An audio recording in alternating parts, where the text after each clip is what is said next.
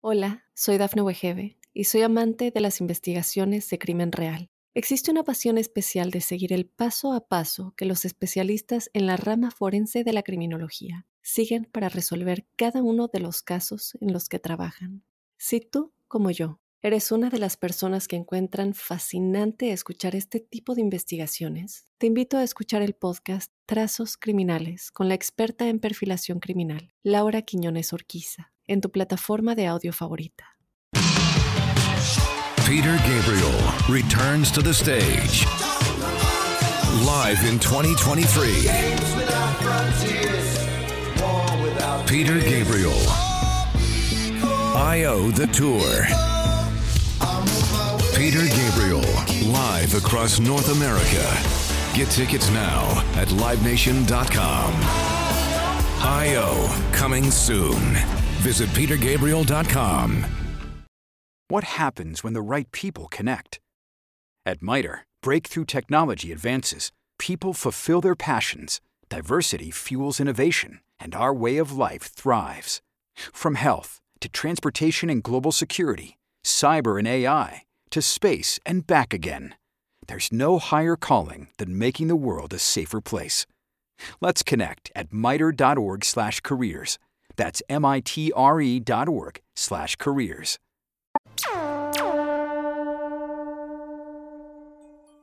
Buenos días, buenas tardes, buenas noches, depende de qué hora estén escuchando este podcast y bienvenidos a la huella ovni, este espacio que creamos entre todos, que pensamos, que debatimos, que soñamos, que indagamos, que aprendemos, para entender un poquito más de esa primera pregunta o, una de esas primeras preguntas que se hizo la humanidad al, al inicio de los tiempos, creo yo. Esa primera vez seguramente que levantamos la cabeza, miramos las estrellas y nos preguntamos qué había allí.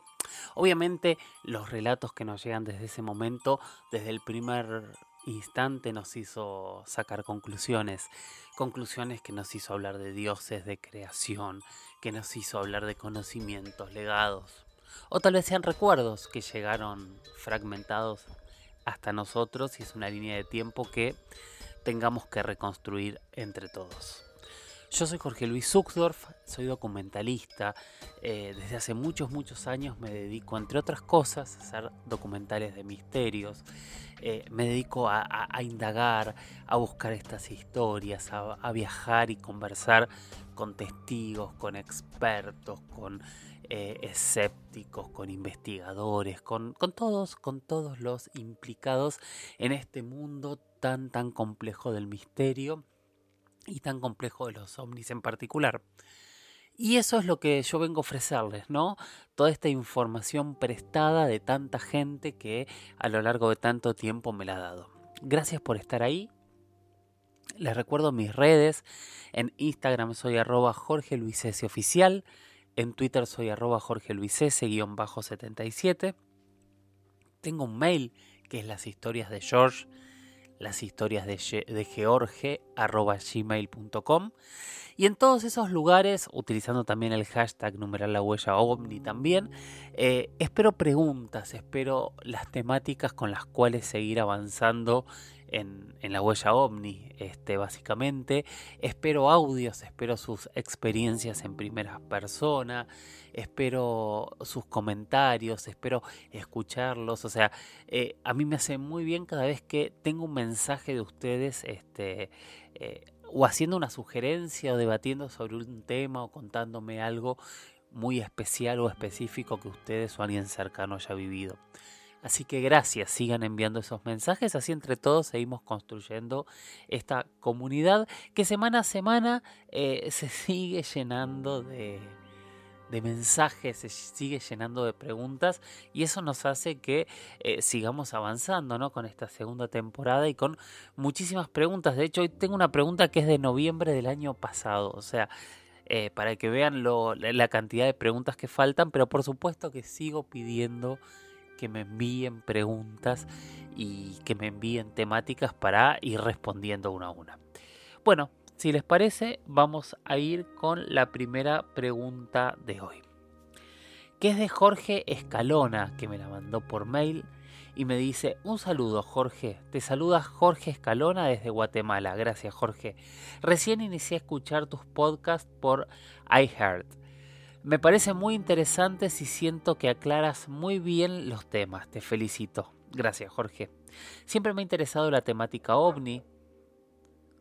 De hecho, Siempre me ha interesado la temática ovni, de hecho he tenido, a mi parecer, un par de experiencias.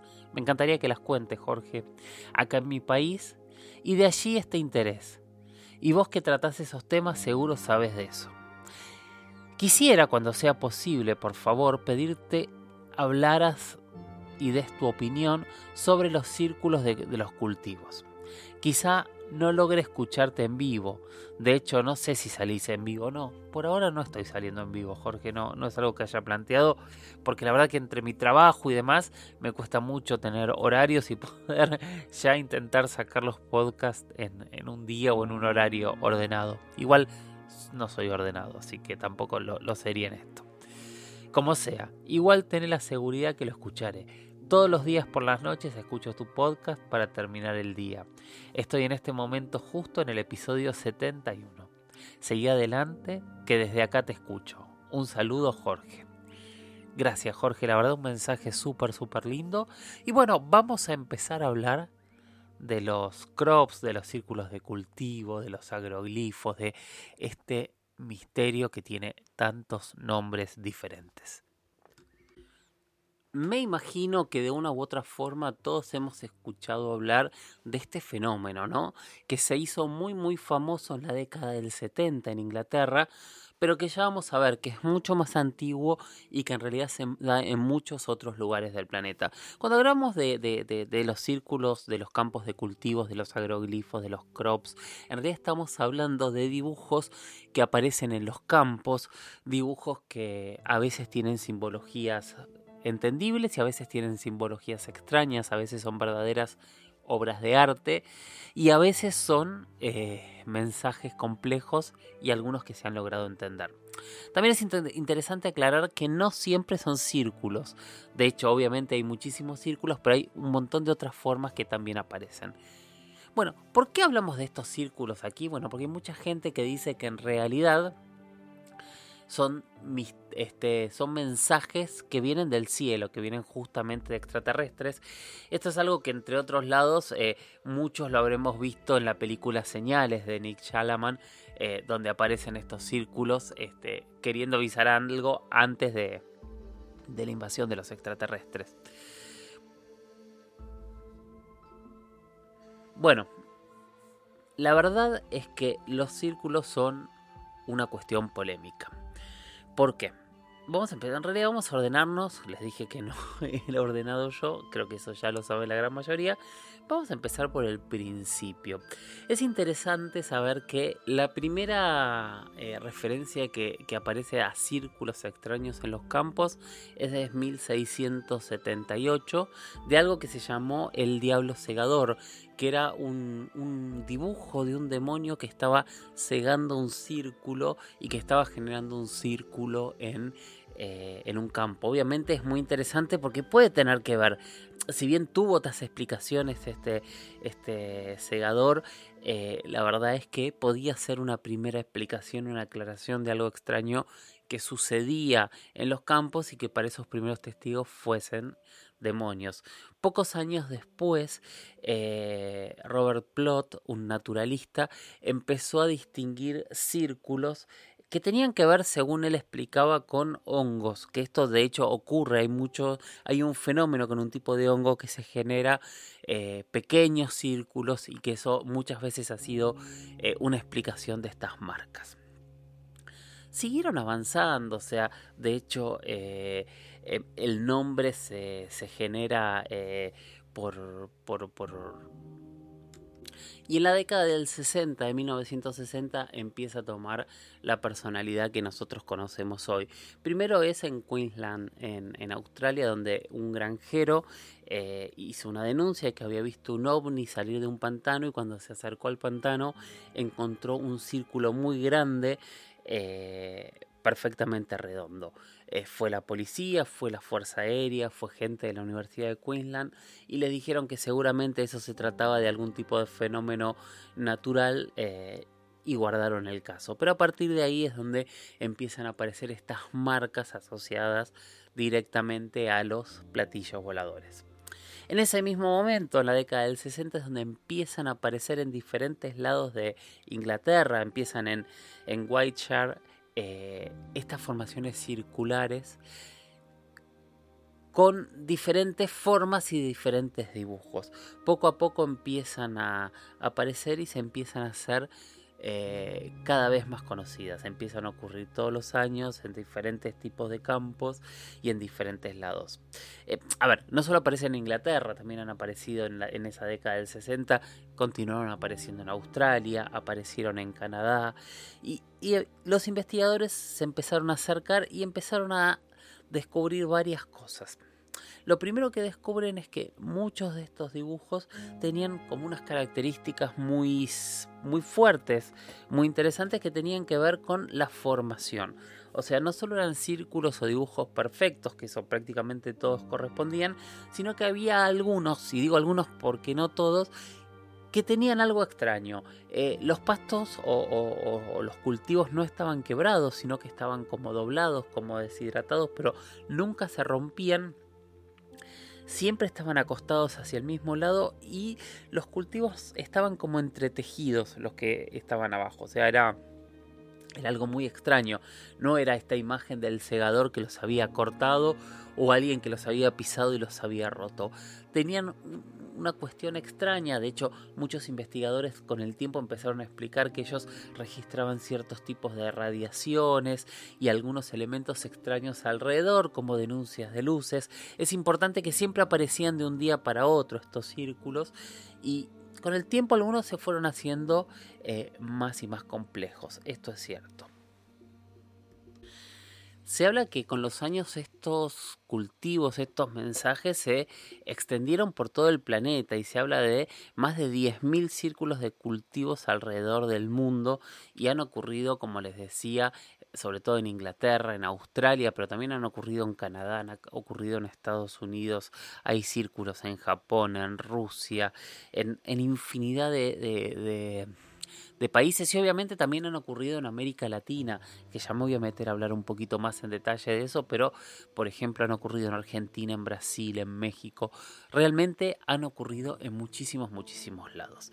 Pero en 1991 dos personajes, eh, Bower y, y Charlie, eh, dos personajes que justamente eran británicos y vivían en la zona en donde más círculos aparecían, que era Hampshire y Wiltshire, que es donde estábamos hablando recién. Eh, ellos dijeron que la gran mayoría de los círculos los habían hecho ellos, que se habían inspirado en los círculos de, de, Australia y que eh, había sido una especie de eh, experimento y de una cuestión artística y que después se había terminado transformando en un engaño.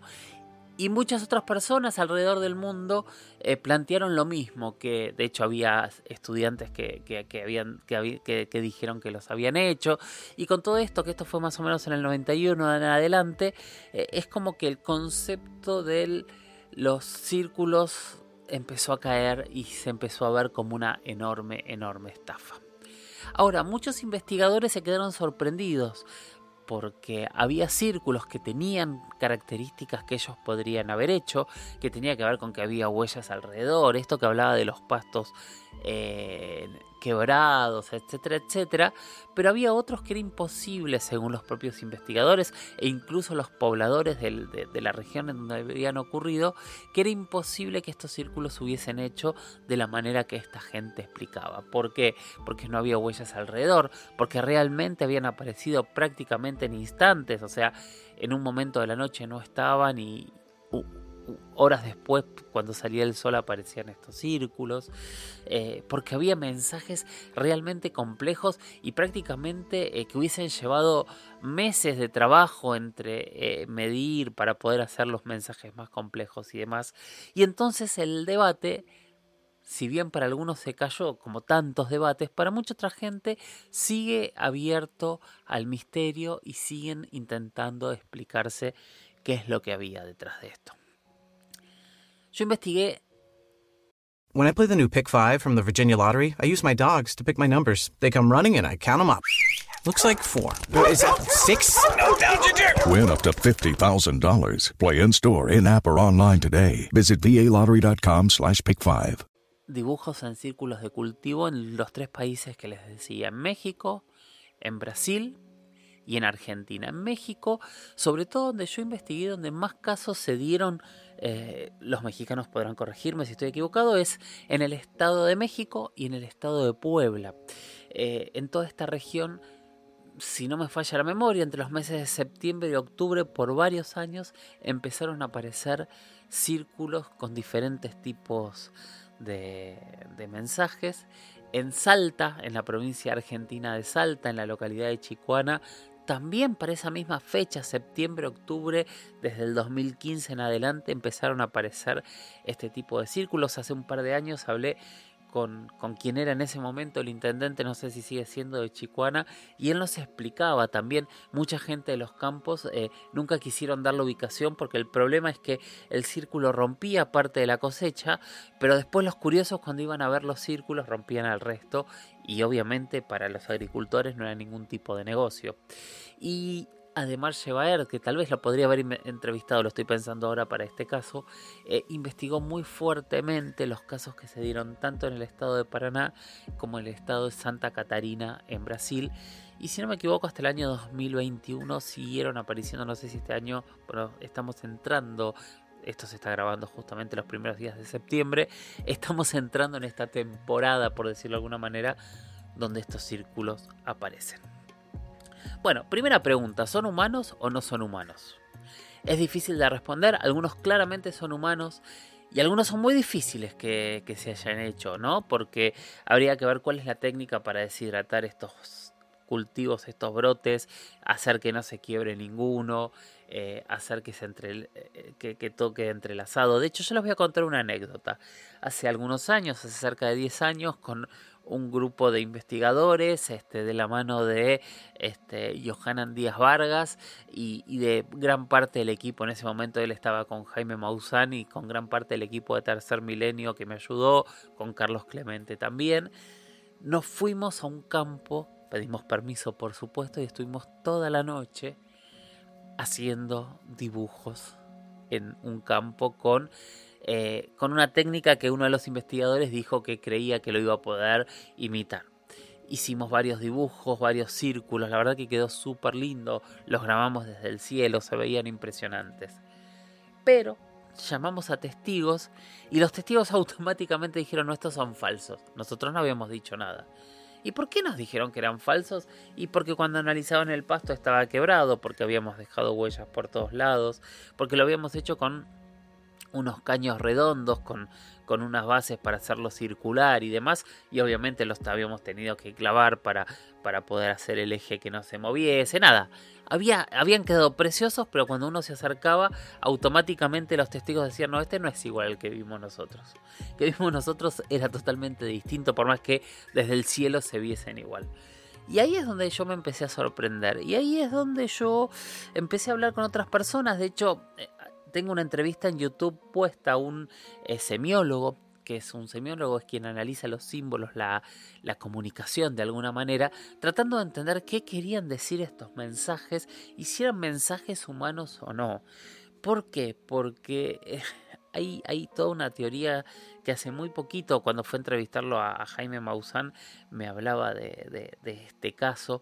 Eh, hay un caso muy, muy interesante que ocurrió en en 2001, el 21 de agosto para ser más específico, que se llama El, el mensaje de Chill Bolton, que dicen que es en realidad una respuesta al, mensaje que envió eh, Carl Sagan y, Frank Drake desde eh, el radiotelescopio de, de Arancibo en 1974, que es muy parecido y que es una respuesta a ese mensaje. Y hay otros que parecen ser respuestas. ¿Se están tratando de comunicar con nosotros? ¿por qué lo harían dibujando en un campo de trigo o de avena o de cebada o de maíz? ¿Desde cuándo se tratan de comunicar? ¿Y quién se trata de comunicar con nosotros? ¿Son naves que se apoyan? ¿Es tecnología que nos escribe en la Tierra para que los entendamos? Si es tecnología escrita en la Tierra, ¿podrá tener que ver con imágenes plasmadas como las del desierto de Nazca? ¿Son imágenes para ver desde arriba? ¿Son imágenes para que nosotros veamos? ¿Qué son estos símbolos? ¿Realmente son una farsa y una expresión artística de la burla? Estamos en un momento en donde la burla está cada vez más lejos de la investigación ovni, si bien es cierto y no hay que dejar de decir que hay muchísimos temas que, realmente eh, lamentablemente son dignos de burla ¿no? en, en la investigación ovni y no nos debemos olvidar nunca que por cada investigador serio también hay muchísimos investigadores que no son serios y hay muchísimos farsantes que deciden divertirse. Eh, y nadie tiene la verdad, ¿no? Aparte, este es otro tema que, del cual solemos y solemos hablar. Nadie tiene la verdad. Entonces, eh, sí podemos descartar cosas, por supuesto. Tampoco seamos necios ni, ni, militantes ciegos de que nadie tiene la verdad. Hay muchas verdades que están planteadas y que ya son indiscutibles. Pero en el fenómeno ovni yo no creo que haya verdades planteadas. De hecho, como vamos a ver en el siguiente tema, eh, la única verdad es que cada vez sabemos menos del fenómeno ovni y cada vez las personas que supuestamente saben o tienen más información nos están abriendo una puerta tras otra. Bueno, Jorge, espero que te haya servido. Hice como un gran, gran panorama. Tal vez algún día podamos dedicarnos a hablar de, algún dibujo específico o tratar de hablar de esos mensajes. Lo que pasa es que son tantos y tan amplios que prefería hacer como un gran pantallazo general sobre los crops y sobre la realidad que hay en, este tipo de fenómeno tan extraño, ¿no? Que yo creo que en parte puede ser una estafa, en parte puede ser una expresión artística y en parte hay misterio, porque hay muchos dibujos que al día de hoy no sabemos quién ni cómo los pudo haber hecho. Bueno, vamos a ir con la siguiente pregunta. Esta pregunta es una pregunta que la adelanté porque eh, Natalia Tesio me había preguntado justamente por Valiant y por Thor Valiant. Y la pregunta que yo tenía en su lugar era justamente ese, como ya la hicimos, me fijé que justo había una pregunta posterior a ella, que es de no hace tanto tiempo, así que decidí adelantarla. Y aparte, casualmente es muy interesante eh, eh, el, ejercicio que me hizo hacer con esta pregunta, Natalia. Así que ojalá lo disfruten tanto como yo mientras lo fui preparando. Bueno, vamos a leer el texto primero. Natalia Tesio me dice, hola Jorge, ¿cómo estás? Acá tomando unos mates y escuchando el último podcast. Que supongo, ah, es el de Thor Valiant, es el que estaba escuchando. Justo alguien más te preguntó por Valiant. Hola, soy Dafne Wegebe y soy amante de las investigaciones de crimen real. Existe una pasión especial de seguir el paso a paso que los especialistas en la rama forense de la criminología siguen para resolver cada uno de los casos en los que trabajan. Si tú, como yo, eres una de las personas que encuentran fascinante escuchar este tipo de investigaciones, te invito a escuchar el podcast Trazos Criminales con la experta en perfilación criminal, Laura Quiñones Orquiza, en tu plataforma de audio favorita. Me estaba preguntando tu opinión sobre todo el destape de parte de Estados Unidos con respecto a los ovnis y que comienzan a investigar cosas que hasta hace poco negaban que existían. Yo ya sé que lo comentaste varias veces, pero me parece que están haciendo bastante ruido con eso últimamente. Después leo en un titular que un radiotelescopio de China captó señales que podrían ser extraterrestres. Semántica aparte, sabemos a qué se refieren con eso. Toda mi vida estuve interesada en estos fenómenos y nunca sentí que pasara esto. Creo que empiezo a acercarme en un punto a los conspiranoicos, pero son muchas las cuestiones a las que se está apareciendo y suena un poco a mar de fondo. Nada más eso, un poco de curiosidad. Que tengas una linda semana. Gracias. Y sabes, Natalia, que me hiciste hacer un ejercicio que lo voy a ir leyendo porque traté de hacer eh, una especie de cronograma de líneas de tiempo de lo que fue sucediendo en el último tiempo. Y es impresionante, cuando lo pones todo junto parece más impresionante todavía. Podemos decir que todo empezó en el 2007, creo yo, cuando el Pentágono pone en marcha el proyecto eh, un proyecto eh, dedicado a tratar este tipo de asuntos, que es el, el, proyecto que pone de cabeza a Luis, a Luis Elizondo, que es el programa avanzado de identificación de amenazas aeroespaciales. Este programa que fue creado por la iniciativa del ex senador Harry Reid, que era eh, demócrata justamente de, del estado de Nevada, en donde se encuentra el área, el área 51. Y él estaba muy interesado en tratar de entender que si Estados Unidos ocultaba o tenía más información sobre el fenómeno ovni y obviamente qué ocurría en el área 51. Y este programa empezó a funcionar en el año 2007 y terminó de funcionar en el año 2012. Entonces lo tenemos como primer punto de partida, creo yo, a esta aluvión de, información que se vino en los últimos 2-3 años. Me parece que es importante porque justamente el director de este programa, creo yo, es el, o uno de los grandes responsables junto con, con otros personajes de esta apertura. Seguramente hubo gente de mucho más poder que decidió que la apertura fuese real, pero la punta de lanza fue él, creo yo, sobre todo eh, desde su incorporación a, True Star Academy y por supuesto, por supuesto, todo lo que tuvo que ver con eh, Unidentify, el programa que hizo para History Channel, que fueron dos temporadas y que tuve la suerte de participar en la segunda como productor eh, en Argentina y haciendo algunas recomendaciones en los otros países en donde participaron de América Latina. Y eso me dio también mucho tiempo de conversación con, Luis Elizondo y de entender y de conocer eh, qué era lo que pensaba y cuál había sido su trabajo, que me parecía, ya me parecía maravilloso y después de ese, de ese tiempo me pareció mucho, mucho más interesante. Bueno, 2007, 2012 en el medio pasaron un montón de cosas eh, pero yo me voy a centrar, como Natalia me dijo, en Estados Unidos y en los últimos años. Y el punto de quiebre para mí, donde se inicia esta línea de tiempo, es mayo de 2019, que es cuando los pilotos de la Marina de los Estados Unidos admiten por primera vez haber tenido avistamientos ovnis entre los años 2014 y 2015. Y entre lo interesante que los pilotos admiten que es lo que sale justamente en el programa no identificado, admiten que volaban a velocidades hipersónicas a más de 9.000 metros de altura y que lo más extraño que a esta velocidad y a esta altura se mantenían en el aire por tiempos de 11, 12, 13 horas, o sea, no había forma que, que no había energía posible para mantenerlos y esto es lo que más le llamó la atención a estos a estos pilotos o es lo que contaron en esas entrevistas, entre otras cosas.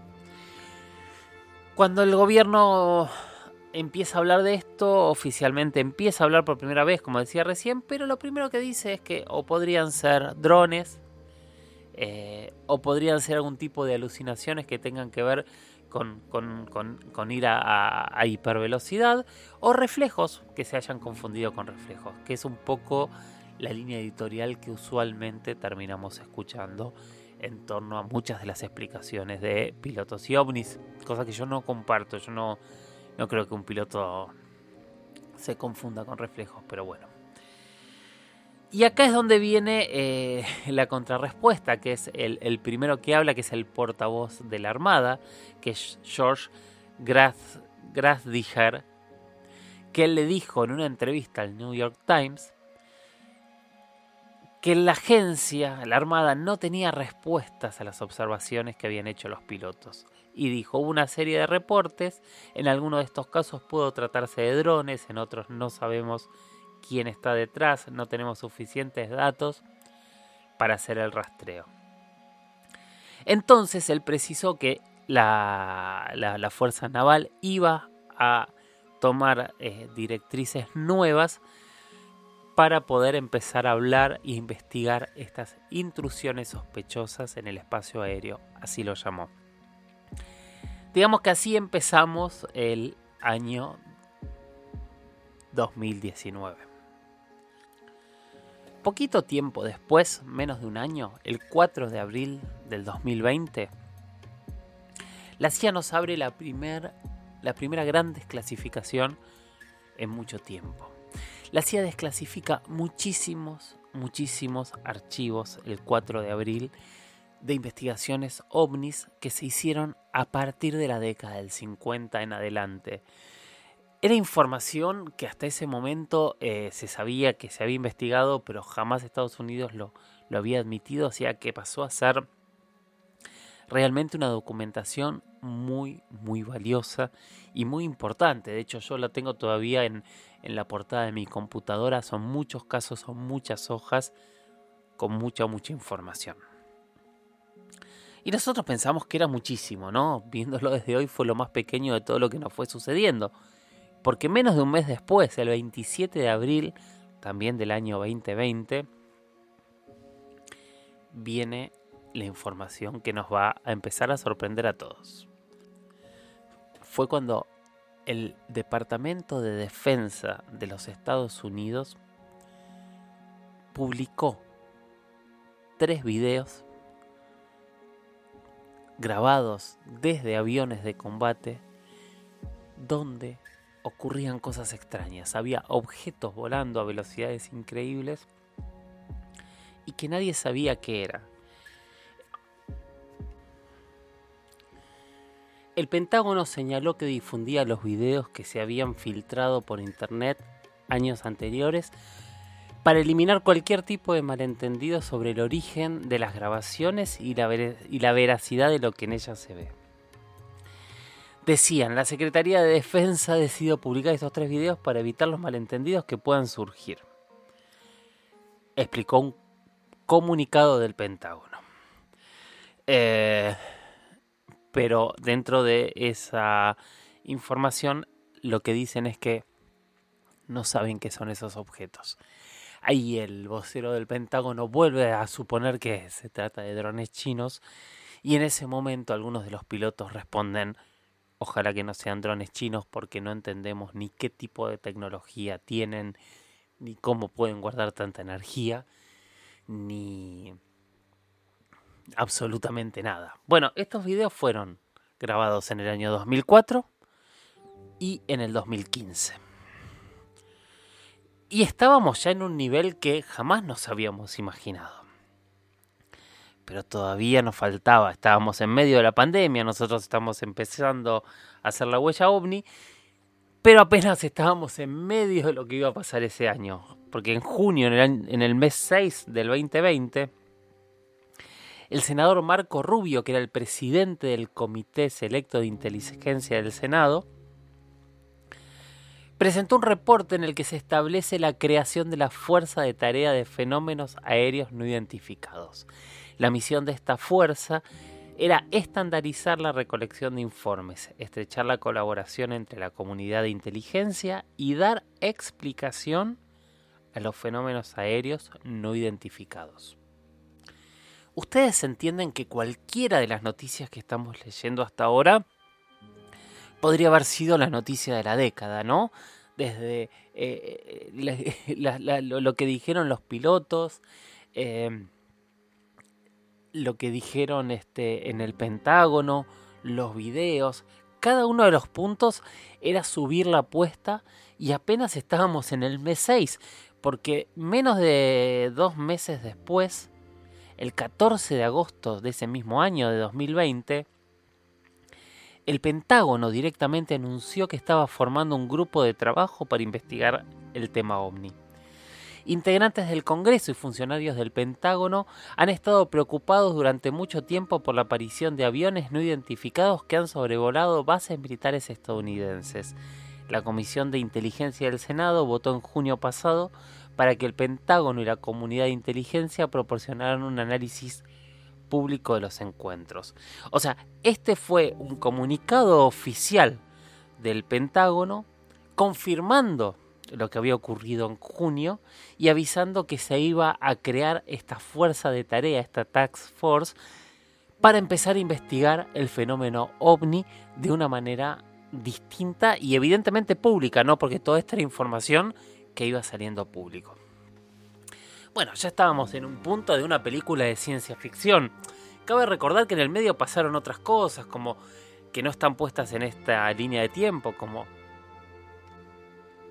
como el ministro de Defensa de Japón, eh, hablando de, de que estaban preparados para una virtual invasión, como eh, muchos exfuncionarios que se animaban a hablar cada vez más. Pero llegó el 28 de diciembre del año 2020, que en gran parte de, los países es este, la fiesta de los inocentes, el, Día de los Santos Inocentes, que es el día donde se supone que se juegan bromas. Y ese día, el día de las bromas, eh, Donald Trump contó que firmó un proyecto de ley que en realidad era de, alivio financiero, tenía que ver con todo el tema del COVID, pero dentro de, toda esa información daba 180 días para que todas las agencias de inteligencia de Estados Unidos le informaran al Congreso sobre todo lo que sabían del fenómeno ovni. Y esto fue una sorpresa absoluta, que eh, Trump se estaba yendo del gobierno, ni siquiera sabíamos qué es lo que iba a pasar, si esa ley se iba a caer o no, pero nada, había seis meses para ver si teníamos mucha más información. Muy rápido, yo creo que ya la CIA eh, había estado pensando y trabajando en esto porque el 7 de enero del 2021 apenas iniciado el año, la CIA eh, desclasifica el primer paquete de, informes de investigaciones que había realizado sobre el fenómeno ovni. O sea, en dos semanas ya tenía el Pentágono parte de lo que iba a hablar más adelante. Y siguió, porque el 10 de abril del 2021, la portavoz del Departamento de Defensa, Sue Gould, reconoce la veracidad de otro video que se había filtrado, que se lo acordarán, me imagino todos ustedes, que era un triángulo, un triángulo volador que se había grabado desde otro destructor de la Marina de Estados Unidos en el año 2019, cuando se empezaba a hablar de todo esto. O sea, ya los videos oficiales desclasificados pasaban a ser cuatro. Y ya era un montón, todo era un montón, esto es lo loco de todo lo que iba pasando. Pero seguimos porque el 25 de mayo, poquito más de un mes después, el portavoz de la Casa Blanca, Jen Pasky, dice en una rueda de prensa que las autoridades estadounidenses están tomando muy en serio el tema de los ovnis. Y tres días después, el 28 de mayo, el Pentágono ratifica otro video más que fue grabado desde otro buque de guerra. Y es la primera vez que este video que se muestra es lo que muchos investigadores hablan de un enjambre, o sea, de varias luces todas juntas que están rodeando eh, a, a un avión en este caso. Pero seguimos, mayo, junio, algunos días después, el 4 de junio, o sea, menos de una semana después, empieza a aparecer el informe más esperado de la historia, que es este informe para el cual había 180 días. Y el informe se dio de manera pública y en realidad habló de más de 120 casos recuperados en los últimos años. Eh, y fue apenas un inicio porque se dijo que había mucha más información, pero que a partir de ahí se iban a, a tomar medios para poder empezar a trabajar e investigar el fenómeno de una manera totalmente distinta.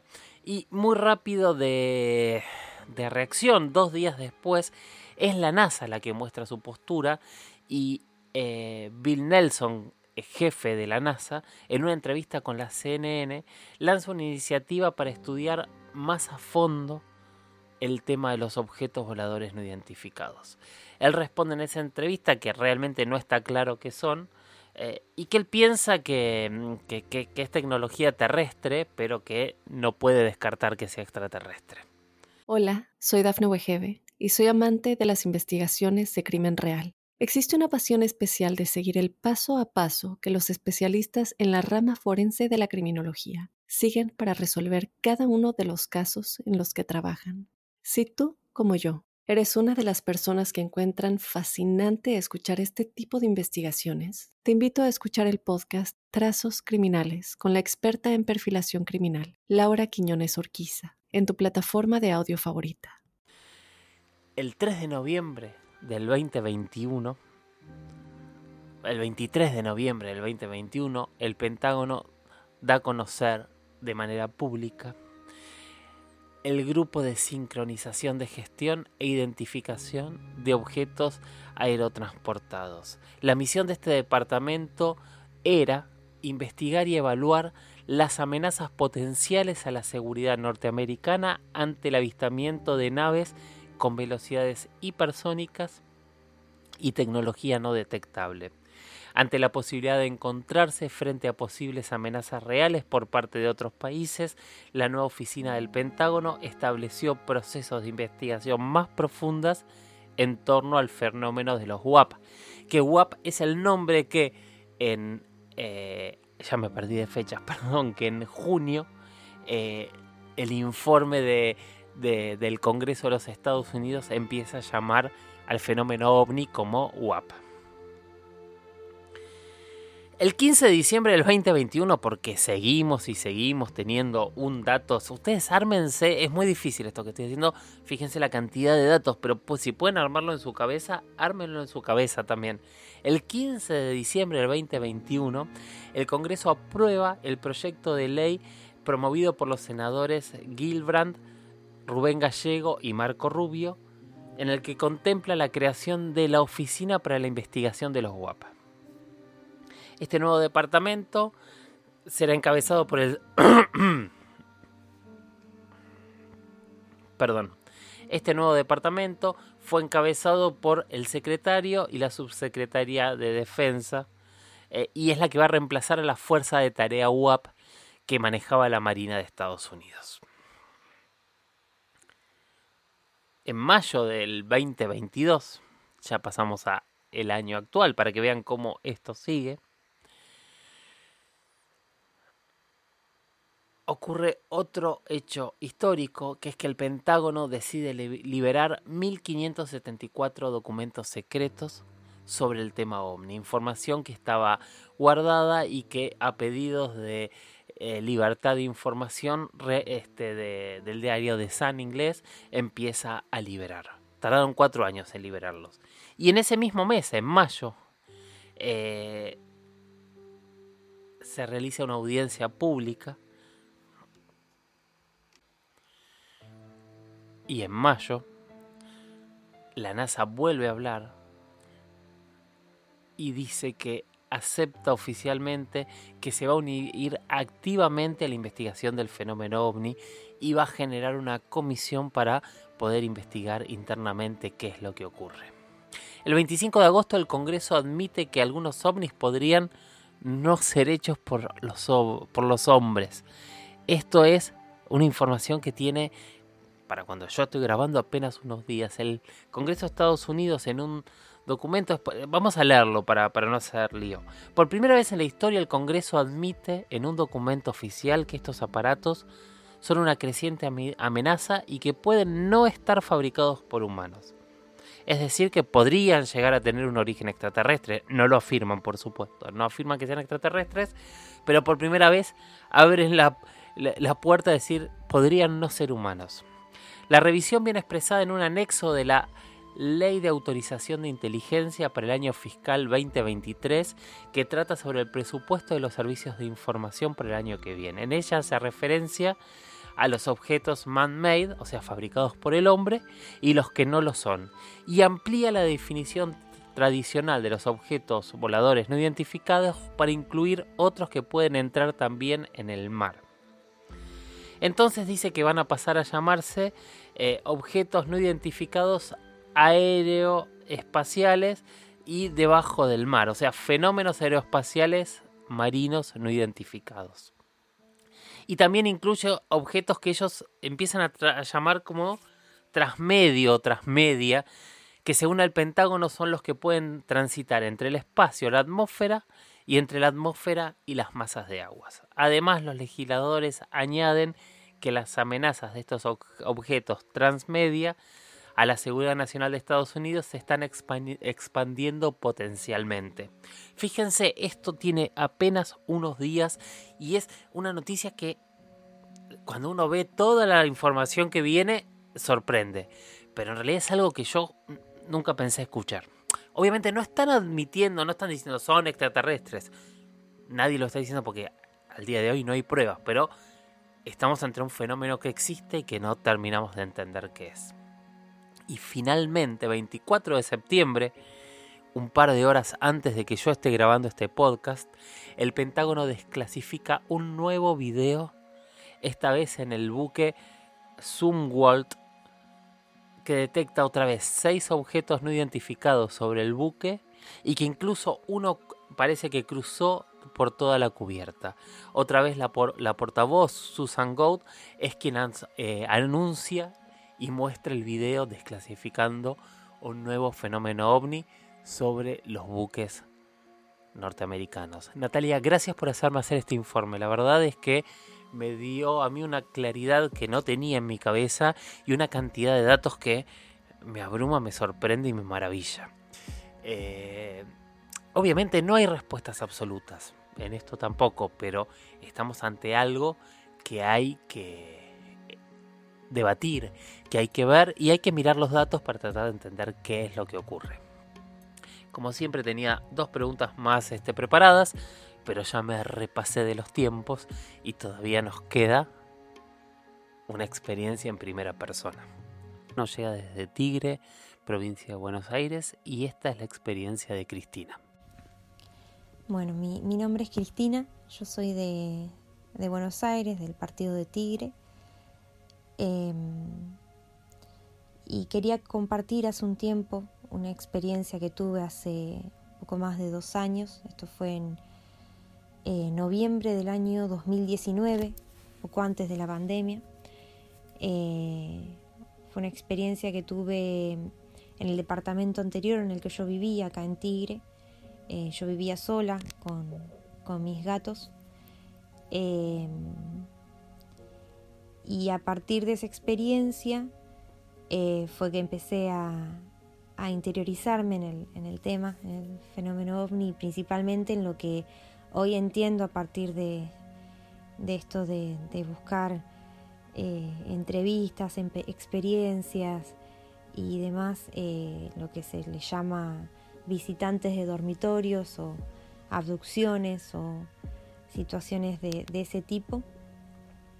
Eh, me cuesta relatarlo porque la verdad es que hasta a mí me cuesta creerlo, pero hay una parte de mí muy, muy fuerte que me dice que, esa noche lo que viví fue real, hubo algo más, hay algo que, que me gustaría terminar de entender. Y, y por eso es que también eh, quería compartir mi historia o mi experiencia eh, para que de alguna forma llegue a, otras personas que, hayan tenido eh, experiencias similares, porque es un poco lo que, lo que he venido intentando hacer este tiempo, en, buscar relatos y similitudes y tratar de, descifrar qué fue lo que pasó esa noche y, tratar de entender y, hasta poder creer que lo que uno vivió fue real y, no fue algo peculiar, ¿no? Porque realmente más allá de que, de que no tengo como una... Eh, no tengo nada que como que confirme ni tampoco un, testigo más que, mis gatos. Eh, yo siento que lo que pasó esa noche fue, fue especial, o sea, realmente nunca, si fue un sueño, fue algo que no, nunca había vivido. Pero bueno, eh, siempre queda la duda y, bueno, como decís vos, Jorge, esto es... Son, son, son especiales el caso de abducciones y demás porque bueno, queda en creer o no, ¿no? Incluso para, para la persona que lo vivió. Pero bueno, eh, acaba el relato. Eh, yo esa noche eh, me fui a dormir bastante temprano, estaba cansada, así que lo que recuerdo es que no era muy tarde, serían alrededor de las 10 de la noche. Y había estado mirando la tele hasta hacía muy poquito con, y con el celular en, la mano, era como que tenía la tele prendida, eso es lo que recuerdo, y, y estaba hojeando el celular. Eh, recuerdo que era una noche bastante clara, o sea, era como que yo apagué la televisión eh, y, se veía, digamos, la habitación se veía. Y fueron segundos, o sea, yo recuerdo haber apagado la televisión, haber tomado el celular, que lo tenía al lado mío, y en el momento en que lo estoy llevando para la mesa de luz, que era que lo iba a poner en la mesa de luz, observo que delante mío hay eh, tres seres de estos llamados grises. Eh, recuerdo que eran tres porque había uno que era el que estaba enfrente mío, que estaba parado enfrente de un roperito que yo tenía enfrente de la cama eh, que por ese ropero pude como entender la altura más o menos que tenía, que de hecho eran bastante altos, o sea, yo era como que tenía una idea de estos seres, pero que siempre pensé que eran bajitos. Y lo que yo recuerdo y por lo que pude después como tomar en cuenta con el ropero, tendría alrededor de un metro cincuenta, un metro sesenta. Em, eran así flaquitos, altos, la cabeza, recuerdo, bueno, la, cabeza grande, recuerdo los ojos, no recuerdo que te, la nariz o la boca, eso es algo que no, no recuerdo, sí recuerdo el tono de piel, que, eran como pálidos, con la luz se veían como medio, o sea, con la claridad de esa noche, se veían como medio, como, sí, azulado, grisáceo. Eh, yo recuerdo dejar el celular sobre la, sobre la mesa de luz siguiendo, sin dejar de observar a este ser que estaba enfrente mío. Y en ese momento giro hacia la izquierda, que era la entrada de la habitación, eh, que tenía como un pequeño pasillito y después la puerta. Y ahí es donde veo que hay al lado de esta hay otro de estos seres que está de costado, como entrando a la habitación, y detrás de él hay un tercero, eh, que está como de espalda, como queriendo entrar. Eran en total, o sea, para mí eran tres, y fue en ese momento en el que vi ese tercero, que vi cómo se movía, como queriendo entrar para la habitación, que, que creo que en ese momento yo tomo conciencia de lo que estaba viendo. Fueron segundos, no sé, en el que veo al, que estaba delante mío y observo a, la izquierda que había dos, más de estos. Y en ese momento vuelvo a mirar al que estaba delante mío y, me, me, agarra ahí sí como la, sensación de querer gritar o de desesperación, pero fue rapidísimo, o sea, en el momento en el que sentí que me iba a, a sacar, a asustar, a gritar, veo como este ser que estaba delante mío levanta la mano y yo puedo observar que mientras va levantando la mano, como para señalarme, que es lo que como que yo sentí eso, yo pierdo el conocimiento y caigo, voy cayendo para el lado izquierdo, para el lado donde estaba la mesa de luz.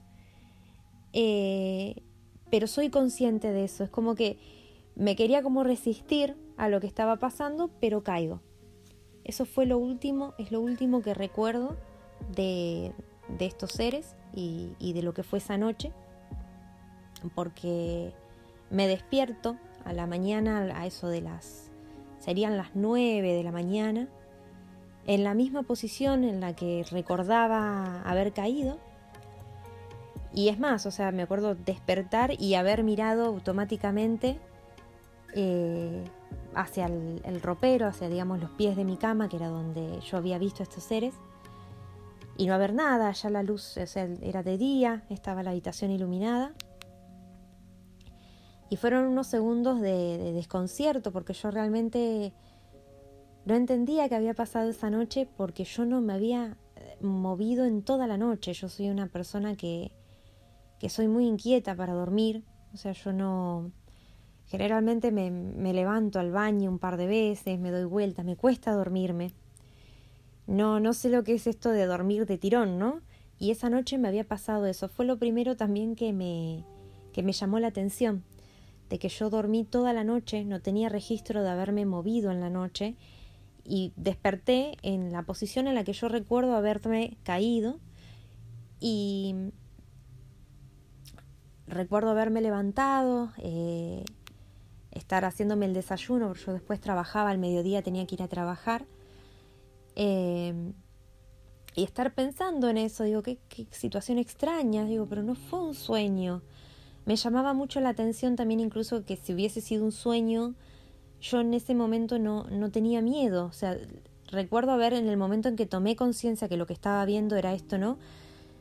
De haberme generado como una sensación de que iba a asustarme, no llegué, no llegué a, eso, porque este ser yo recuerdo que levanta la mano y es en ese momento en el que yo me, me, desmayo.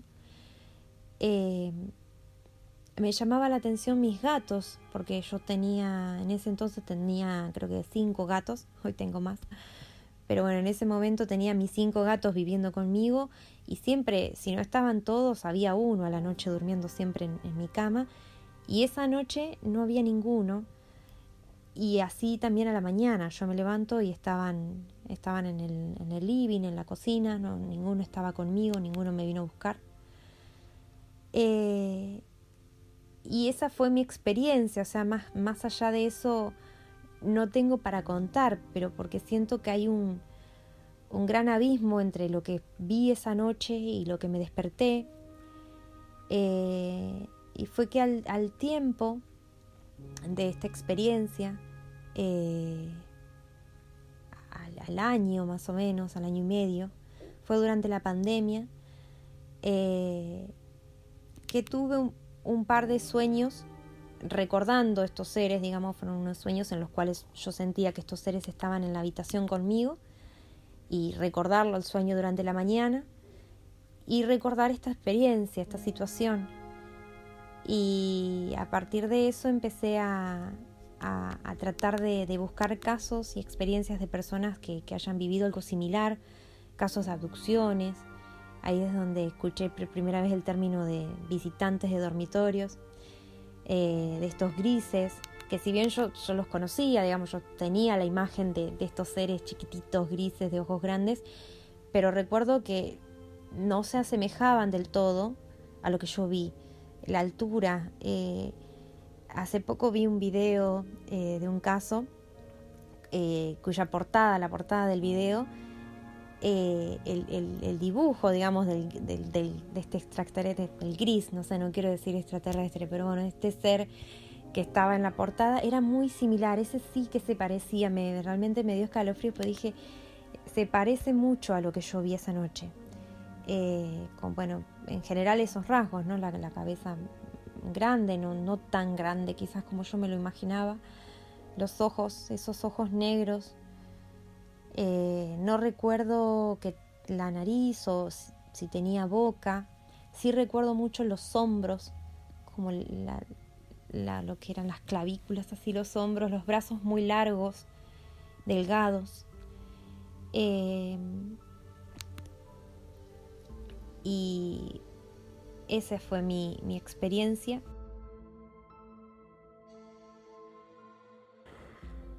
Gracias Cristina por compartir tu experiencia. Como siempre los animo, los invito a todos a que nos cuenten experiencias que hayan tenido, que les hayan contado sus padres, sus amigos, eh, que manden preguntas si quieren también con audio, así los vamos poniendo y, y seguimos escuchando más voces que la mía en el podcast.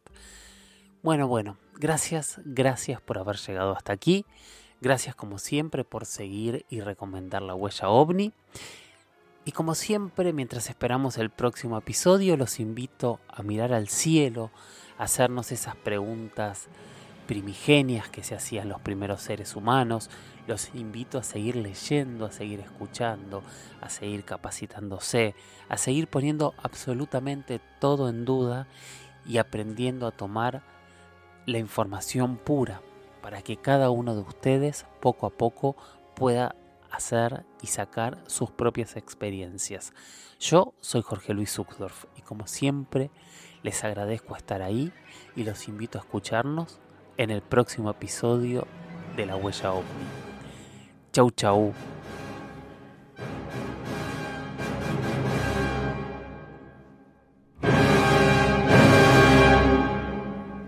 Hola, soy Dafne Wegebe y soy amante de las investigaciones de crimen real. Existe una pasión especial de seguir el paso a paso que los especialistas en la rama forense de la criminología siguen para resolver cada uno de los casos en los que trabajan. Si tú, como yo, eres una de las personas que encuentran fascinante escuchar este tipo de investigaciones, te invito a escuchar el podcast Trazos Criminales con la experta en perfilación criminal, Laura Quiñones Orquiza, en tu plataforma de audio favorita.